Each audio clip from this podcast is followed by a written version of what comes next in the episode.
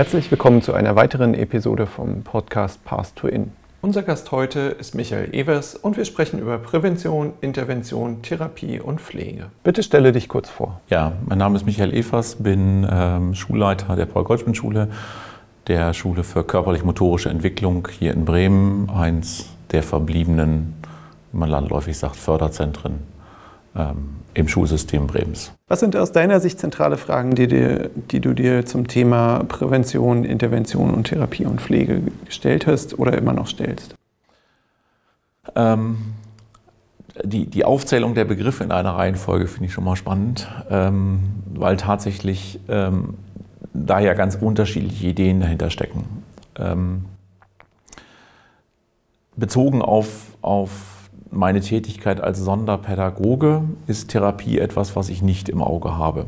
So, weil Therapie ist etwas, das kommt aus dem medizinischen Bereich, das machen Therapeuten, ist nicht meine Aufgabe, ist nicht mein, mein Gebiet. Äh, was nicht heißt, dass ich nicht den Aufgabenbereich im Blick haben muss, im Sinne von, ich brauche da eine gute Zusammenarbeit mit Therapeuten und auch überlegen muss, was kann der einzelne Schüler dort ähm, an Unterstützung in dem Bereich äh, gebrauchen. Ähm, Prävention ist im pädagogischen Kontext für mich auch so eine Frage, ist das Aufgabe der Sonderpädagogen? Weil präventiv heißt ja tätig sein, bevor ein Problem entsteht. Ähm, das würde ich mir viel mehr von der Regelpädagogik wünschen, dass sie sehr viel genauer hinguckt, was Schüler individuell brauchen und individuell gestalten. Also sowas wie, wie Differenzierung auf relativ ähm, einfachen Niveau, einfach ist auch falsch gesagt, aber auf, auf sehr frühem Niveau ähm, berücksichtigen, dass so etwas wie Unterstützungsmaßnahmen, Intervention durch den Sonderpädagogen gar nicht notwendig ist. Weil ich glaube tatsächlich dann, wenn ein Sonderpädagoge tätig werden wird oder tätig werden muss, dann sind wir schon aus dem Bereich der Prävention raus. Also da glaube ich tatsächlich, ähm, geht es mir eher darum, was, kann, was können wir als Sonderpädagogen ähm, oder was kann auch ähm, Ausbildung im Bereich der Pädagogik aus dem Gebiet der Sonderpädagogik den Regelpädagogen an die Hand gegeben werden, dass sie präventiv arbeiten, dass sie also tatsächlich durch die Gestaltung ihrer Lernsettings ähm, Lernschwierigkeiten schon im Vorfeld nicht entstehen lassen. Ähm, Intervention, klar, das sind natürlich Themen, die uns täglich beschäftigen. Ähm, Intervention als, als die Idee davon, dass ich tatsächlich ähm, Dinge plane, ähm, um Förderung, um Verbesserung der Situation oder ähnliches herbeizuführen, ähm, ist, glaube ich, all das, was wir in der Sonderpädagogik neben dem klassischen Unterrichtsplan ähm, immer wieder tun. Also Settings äh, zu gestalten, die individuelle, äh, die die Situation für das, für das Individuum verbessert, im Sinne von, dass ich personelle Ressourcen ähm, schule oder trainiere oder indem ich das soziale Setting so gestalte, dass, dass, ähm, dass der Schüler besser oder die Schülerin besser zurechtkommt. Das ist, glaube ich, tägliches Geschäft, was wir tun müssen. Pflege als vierter Bestandteil spielt natürlich für uns an der Schule eine große Rolle ähm, im Bereich der körperlich-motorischen Entwicklung. Wir haben gut 70 Prozent unserer Schüler sind auf ähm, Grundpflege im Bereich des Schulvormittags angewiesen, das heißt Inkontinenzpflege, sprich auf Deutsch gesagt Windelwechseln angewiesen oder Unterstützung bei der Nahrungsaufnahme angewiesen, ist also für uns tatsächlich ein großes Stellen, äh, hat einen großen Stellenwert, was den zeitlichen Umfang betrifft. Ähm, insofern stellt man sich natürlich auch tatsächlich immer wieder die Frage, inwieweit sind solche Phasen, in denen das stattfindet, auch für schulisches Lernen oder Bildung nutzbar. Bleiben wir vielleicht gleich bei der Pflege. Welchen Stellenwert hat Pflege an eurer Schule und wessen, wessen Aufgabe ist es vielleicht auch? Ähm, Pflege hat bei uns einfach einen enorm hohen Stellenwert durch den zeitlichen Umfang, den sie in, in Anspruch nimmt. Ähm, ich glaube tatsächlich auch, dass es wichtig ist, dass man ähm, sich klar darüber wird, was man unter Pflege versteht. Denn Pflege, da hat jeder, glaube ich, was anderes im Kopf. Ähm, wenn wir von Pflege sprechen, sprechen wir meistens von, von der Grundpflege, das heißt wirklich tatsächlich von der ähm, Versorgung im Bereich der Nahrungsaufnahme, der Toilettengänge, Inkontinenzpflege und ähnliches. Davon differenzieren muss man die medizinische Behandlungspflege, also die Gabe von Medikamenten, katheterisieren, also da, wo ich eigentlich auch wirklich tatsächlich eine medizinische Fachexpertise brauche. Ähm, bei der medizinischen äh, Behandlungspflege ist es klar, das machen entsprechend geschulte Pflegekräfte. Da kann ich mich Gott sei Dank mittlerweile als Kollege raushalten und muss das nicht mehr tun. Es gab Zeiten, wo wir auch an der Schule ohne Pflegekräfte gearbeitet haben oder auf Klassenfahrten, wo wir Kollegen das machen mussten. Ich bin da sehr froh darüber, dass wir das nicht mehr tun müssen. Ähm, die Grundpflege ist aber etwas, was bei uns alle Kollegen leisten. Und das ähm, ist auch tatsächlich uns ein wichtiges Anliegen, Pflege insofern wirklich als, pädagogisches, als pädagogischen Bestandteil unserer Arbeit zu verstehen und das entsprechend von allen Kollegen ähm, durchführen zu lassen. Ähm, ich kenne auch keinen Kollegen bei uns an der Schule, der das nicht als Selbstverständlichkeit sieht und das mitmacht. Ich glaube, die wären falsch bei uns an der Schule oder merken sehr relativ schnell, dass sie falsch sind und würden sich nach anderen Aufgabenfeldern umschauen. Wir haben ja letztens bei dem äh, Treffen der W&E-Standorte darüber gesprochen, weil es einzelne Kollegen an den W&E-Standorten gibt, äh, die finden, nee, das mit der Pflege, das ist irgendwie nicht ihre Zuständigkeit. Und äh, deswegen ist das ganz gut, wenn wir das schon mal äh, gleich an der Stelle auch mit, mit aufgreifen. Ja, aber das, also ich meine, ne, wir reden ja in der, in der Bereich der körperlich-motorischen Entwicklung oder auch, denke ich, auch im Bereich der Wahrnehmung und Entwicklung sehr stark von Förderpflege auch. Ähm, der Begriff taucht ja immer wieder auf. Ähm, wenn man dann sozusagen in die Tradition guckt, Förderpflege in den 70er Jahren als Begriff entstanden in der DDR damals als äh, von, von Medizinern, Familie, äh, das Ehepaar Trogisch ist daher zu nennen, die sehr bewusst ja, die Idee der Förderpflege ähm, aus, dem, aus dem Bereich der Pflege schwer mehrfach beeinträchtigter Menschen gekommen ist, die damals als ähm, Bildungsunfähigkeiten oder das Lernunfähigkeiten und sehr bewusst ein pädagogisches Konzept dagegen setzen wollten. Das bildet sich auch weiter ja in anderen Konzepten ab, also auch die basale Stimulation, insbesondere der Weiterentwicklung basale Stimulation in der Pflege. Allerdings macht ja durchaus klar, oder Kinästhetik auch, machen durchaus klar, dass es Aspekte gibt, die ähm, in der Pflege mit umgesetzt werden können, die, die förderlich sind. Ähm, und ich glaube, das geht noch weiter darüber hinaus, nicht zu sagen, nur der, die, die Pflege als solches im Sinne von, ich kann Bewegungslernen da unterstützen, ich kann Wahrnehmung unterstützen oder ähnliches, ähm, geht es für mich noch ein ganzes Stück weiter hinaus. Und da finde ich immer noch ähm, sehr beeindruckend, was ähm, Martina Schlüter dazu gesagt hat, selber ja eine körperlich äh, motorisch beeinträchtigte Hochschuldozentin äh, gewesen, die sich sehr stark mit dem Bildungsaspekt von Pflege auseinandergesetzt hat und die sehr deutlich gezeigt hat, welche Bildungsdimensionen in Pflege drinstecken, also was Pflege auch mit ästhetischer Erziehung und ästhetischer Bildung zu tun hat, ähm, glaube ich, dass ähm, man in einer Diskussion darum, ist Pflegeauftrag von, von Lehrern, ähm, durchaus auch ein Stück weit über die Sonderpädagogik hinaus gucken können. Denn wenn ich Pflege wirklich ähm, umfassend betrachte, dann hat Pflege auch was mit in der Entwicklung eines ästhetischen Empfindens für mein äußeres Auftreten zu tun. Also wie, wie trete ich in der Öffentlichkeit oder in Gruppen auf? Wie gepflegt ist mein Äußeres, dass ich ähm, Pflege in einem weit gefassten Begriff nicht nur für die Sonderpädagogik relevant finde, sondern tatsächlich für sämtliche Bildungseinrichtungen äh, ein Thema sein müsste. Immer auf dem Niveau und dem Umfang, wie Pflege notwendig ist, aber ähm, ist es sicherlich nochmal ein spannendes Thema, das auch weiter aus auszuweiten. Das ist ein bisschen ins Hinter, finde ich, in der Diskussion um Bildung und auch inklusive Bildung ist Pflege so ein, so ein Werk. Ja, das muss irgendwie organisatorisch mit abgehandelt werden, aber die, der, das Potenzial für Bildung an diesem Thema ist ein bisschen aus dem Fokus verloren gegangen. Ähm, du hast vorhin schon gesagt, es gibt äh, therapeutische Angebote bei euch an der Schule äh, in Form von Physiotherapie.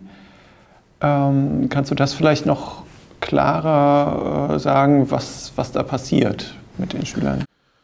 Ja, also wie gesagt, die Therapie wird bei uns durch eine angegliederte Praxis, die mit uns kooperiert, ähm, realisiert. Das heißt, es gibt fünf Physiotherapeuten bei uns im Haus, die ähm, Schüler klassisch ähm, im Schulvormittag auf Rezept physiotherapeutisch behandeln. Das sind klassische therapeutische Übungsbehandlungen, äh, bei uns meistens nach dem Konzept von Bobert oder Wolter. Ähm, das heißt, die nehmen die Schüler in den überwiegenden Fällen aus dem Klassengeschäft raus und behandeln sie je nach Rezept zwischen 20 und 40 Minuten. Ähm, darüber hinaus haben wir einfach den großen Vorteil, dadurch, dass die Praxis am Haus ist, dass wir miteinander kooperieren können. Das heißt, wir können auch mal die Fachexpertise der Physiotherapeuten ähm, hinzuziehen, wenn es um Dinge wie Sitzposition oder ähnliches geht, um Schüler dort ähm, Entlastung zu bieten, um mehr Aufmerksamkeit äh, wieder aufs Lernen lenken zu können, ähm, ist das für uns ganz hilfreich. Ähm, hilfreich ist auch, dass die ganze Hilfsmittelversorgung, ähm, Reparaturen an Hilfsmitteln, da ist eine Schraube locker am Rollstuhl oder sowas ganz Banales, dann entsprechend über die Physiotherapiepraxis, die dann wieder mit Reha-Technikern zusammenarbeitet, realisiert werden kann. Das ist also für uns tatsächlich einfach ähm, arbeitsorganisatorisch eine totale Erleichterung, dass die am Standort sind. Ähm, für die Eltern einfach ein Entlastungsmoment äh, darstellt. In wenigen Fällen gibt es auch die Möglichkeit, dass die Kollegen im Unterricht tätig werden, also dass sie bewusst ähm, äh, schauen, wenn es um bestimmte Stützreaktionen ähm, gibt oder ähnliches, das durchaus auch mal in den Unterricht integrieren, in, in, Bewegungsunterricht, also Sportunterricht, ähm, aber auch im ganz normalen Klassenunterricht machen. Das ist eine Möglichkeit, die sie dann wieder umgekehrt auch haben, sozusagen uns ähm, zu unterstützen in der Tätigkeit. Ähm, was auch ein bisschen schade an der Konstruktion ist, was ich an anderen Förderzentren in anderen Bundesländern einfach spannend finde, ist, die die Therapeuten ja eher als pädagogisches Personal an der Schule eingestellt haben, ähm, dass es wenig Möglichkeiten für Gruppeninterventionen gibt, also Gruppentherapien oder Gruppenförderungen gibt, ähm, die sicherlich auch nochmal unter bestimmten Aspekten durchaus spannend sein könnten, ähm, dass Therapeuten da ähm, mit bestimmten Gruppen arbeiten.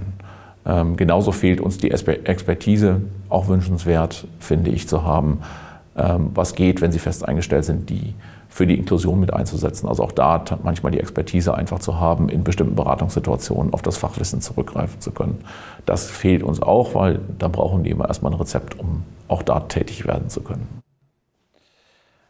Wie könnte so ein äh, therapeutisches Angebot, sei es jetzt Physiotherapie oder auch äh, Logopädie oder Ergotherapie, auch an Regelschulen etabliert werden? Also wenn ich jetzt so eine Schule habe wie äh, die GSO, das ist ja so ein 1000-Schüler-Tanker, ja. Äh, da gibt es ja wahrscheinlich genügend Schülerinnen, die äh, Unterstützungsbedarf haben in dem Bereich. Ja, tatsächlich ist das eine Frage, ähm, ist, also finde ich nicht ganz einfach zu beantwortende Frage, weil klassische Therapie ist, ist ja ärztlich verordnet oder medizinisch indi, ähm, indiziert und wird dann von Therapeuten im Regelfall auf Rezept gemacht. Ähm, da gibt es auch durchaus unterschiedliche Modelle, ähm, wie sowas realisiert werden kann. Ähm, ein Beispiel ähm, finde ich, die hessische Lösung ist da total spannend zu sehen die mit den Krankenkassen ähm, eine bestimmte Kooperation ausgehandelt haben, dass Therapien in dieser Form auch in Schule stattfinden können im Sinne eines Hausbesuchs.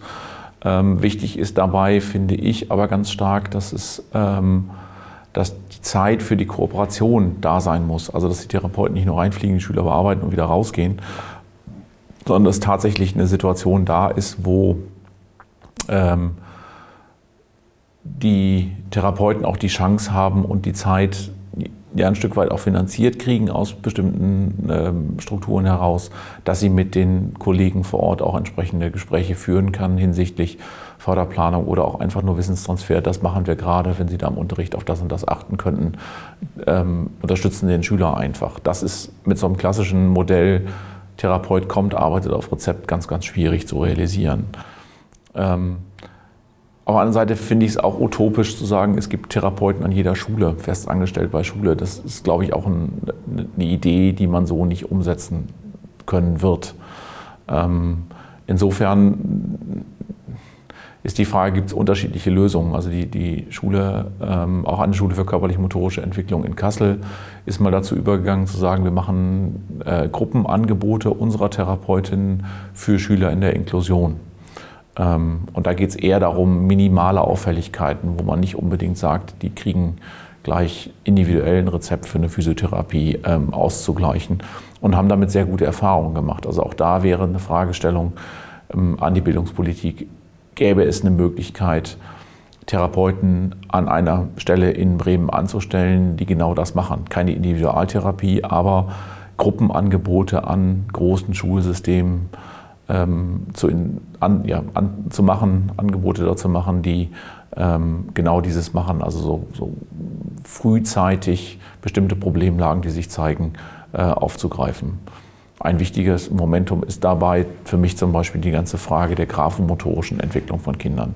Denn da sehen wir immer mehr Auffälligkeiten im Bereich der, der Einschulungskinder, dass immer mehr Kinder im Einschulungsbereich durchaus Schwierigkeiten und Auffälligkeiten doch in der Stifthaltung und ähnliches zeigen. Und da wäre durchaus ein ähm, Gruppenangebot, wo eine Ergotherapeutin die Klassenleitung unterstützt und erstmal grundlegende basale Fähigkeiten der Stifthaltung, der Stiftführung ähm, und sowas nochmal mit den Schülern bearbeitet, ähm, extrem hilfreich für eine gesamte Schulkarriere dieser Schüler. Aber das geht halt nicht auf Rezept, da müsste man andere Strukturen finden und eine, die ich mir gut vorstellen könnte, wäre tatsächlich so ein Therapeutenteam irgendwo zu haben, was Gruppenangebote macht. Welche Interventionsmaßnahmen können deiner Ansicht nach in der Schule gut umgesetzt werden? Ähm, ich glaube tatsächlich, dass vieles, was wir in Schule tun, eine Interventionsmaßnahme ist. Ähm, also der ganze Bereich der Förderplanung stellt für mich Interventionsmaßnahmen dar, sofern sie nicht klassisch auf Lernziele eines Unterrichtsfachs äh, gemünzt sind. Ähm, also immer dann, wenn ich mir Gedanken darüber mache, wie kann ich ein Lernsetting, ein soziales Setting so gestalten, dass der Schüler ähm, seinen Fokus stärker wieder aufs Lernen zu richten, dann sind das Interventionsmaßnahmen, die ich durchführen kann. Also insofern ist die Bandbreite der Interventionsmöglichkeiten in der Schule für mich nicht begrenzt in der Vorstellung, sondern es ist alles denkbar, ähm, solange ich es mit den ähm, am Schulstandort vorfindenden personellen, sachlichen, räumlichen Ressourcen darstellen kann, kann ich im Prinzip alles machen. Und solange es nicht in eine medizinische Intervention, sprich Behandlungspflege oder Therapie hineingeht. Welche Bedeutung haben deiner Ansicht nach Snuseln, Bewegung im Wasser und Psychomotorik?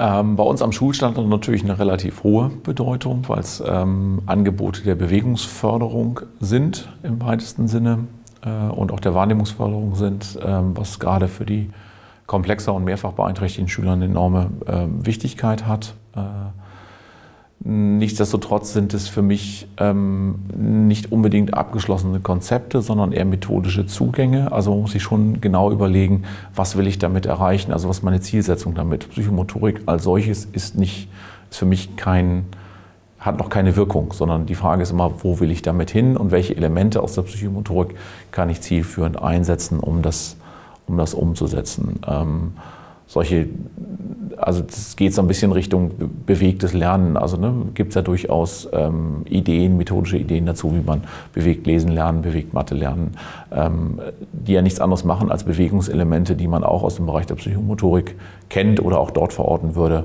ähm, mit einer Zielsetzung des Lesenslernens oder sowas wieder einsetzt. Genauso würde ich das da auch sehen. Ähm, Natürlich gibt es bestimmte Ideen aus der Psychomotorik, wie die, wie die psychomotorische ähm, Entwicklungstheorie, Klippert ist hier zu nennen, äh, die mir auch Ideen davon vermitteln oder ein Konzept davon vermitteln, welche Schrittigkeit bestimmte Ent Bewegungsentwicklungen haben. Ähm, und insofern ist es auch natürlich ein diagnostisches ähm, Hilfsinstrument, als auch wirklich tatsächlich auch nochmal ein gezieltes Instrument, ähm, um den nächsten Schritt der Entwicklung anzubahnen. Also genau zu gucken, welche, was ist die nächste Bewegungsmöglichkeit, ähm, die ein Schüler angeboten kriegen sollte oder die gefördert werden sollte. Also insofern ähm, kein für mich abgeschlossenes Konzept, sondern ich muss mit dem Konzept arbeiten und mir die Elemente raussuchen. Genauso ist es, sehe ich es beim Snuseln.